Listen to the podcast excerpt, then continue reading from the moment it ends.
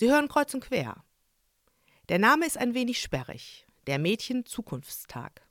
Im Englischen klingt das Ganze ein bisschen flotter. Girls Day. Seit 2001 können sich weltweit Mädchen und junge Frauen an diesem Tag beruflich orientieren. Am Girls Day öffnen Unternehmen, Betriebe und Hochschulen, auch in Deutschland, ihre Türen für Schülerinnen ab der fünften Klasse.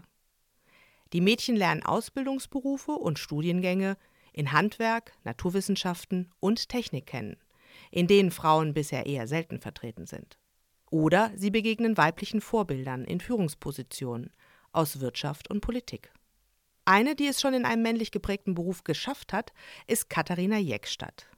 Sie ist Elektrikerin und bringt gerade das Tonstudio der Medienwerkstatt Bonn auf den neuesten Stand.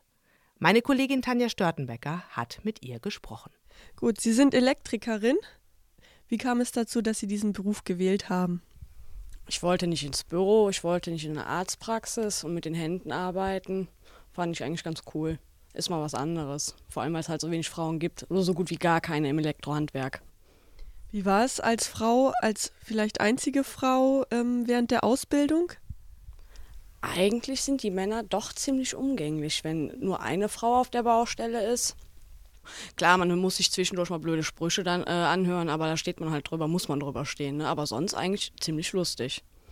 Waren Sie wirklich die einzige Frau in Ihrem Ausbildungsjahrgang? Von 90 Mann war ich die einzige Frau. Wie ist heute die berufliche Situation, wenn Sie bei Kunden sind? Ist manchmal ziemlich lustig, weil die Leute eigentlich einen Elektriker bestellen und wenn ich dann klingel mit den ganzen Klamotten, wird dann erstmal ein bisschen verblüfft geguckt. So nach dem Motto, ich hatte einen Elektriker bestellt und wenn dann da eine Frau steht, klar, die wird erstmal angezweifelt, ob eine Frau das genauso gut kann wie ein Mann. Aber wenn dann gearbeitet wurde und es funktioniert nachher alles so, wie es sollte, ist das auch völlig in Ordnung. Und unter Kollegen, wenn Sie mit anderen Kollegen zusammenarbeiten müssen? Sind da Sprüche oder geht das ganz gut? Nee, das geht eigentlich ganz gut. Die sind eigentlich alle super nett und wird genauso behandelt wie jeder andere auch auf der Baustelle. Wie viele weibliche Elektriker kennen Sie?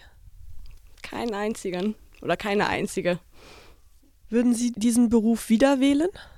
Auf jeden Fall, weil ich viel rumkomme, und äh, viele Sachen halt auch sehe. Ich glaube, das hat man in so einem Bürojob oder in einer Arztpraxis halt einfach nicht oder beim Friseur, wo ich jetzt überall schon gewesen bin und mitgemacht habe und mitmachen konnte.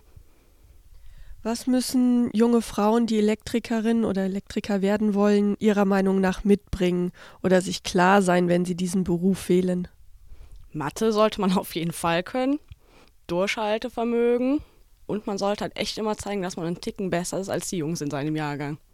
Der Girls Day, eine gute Gelegenheit für Mädchen mal auszuprobieren, wie sich ein technischer oder naturwissenschaftlicher Beruf anfühlt.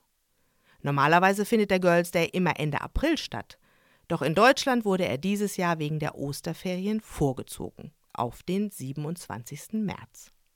Nächstes Jahr findet der Girls Day am 23. April statt. Alle Infos dazu unter girls-day.de.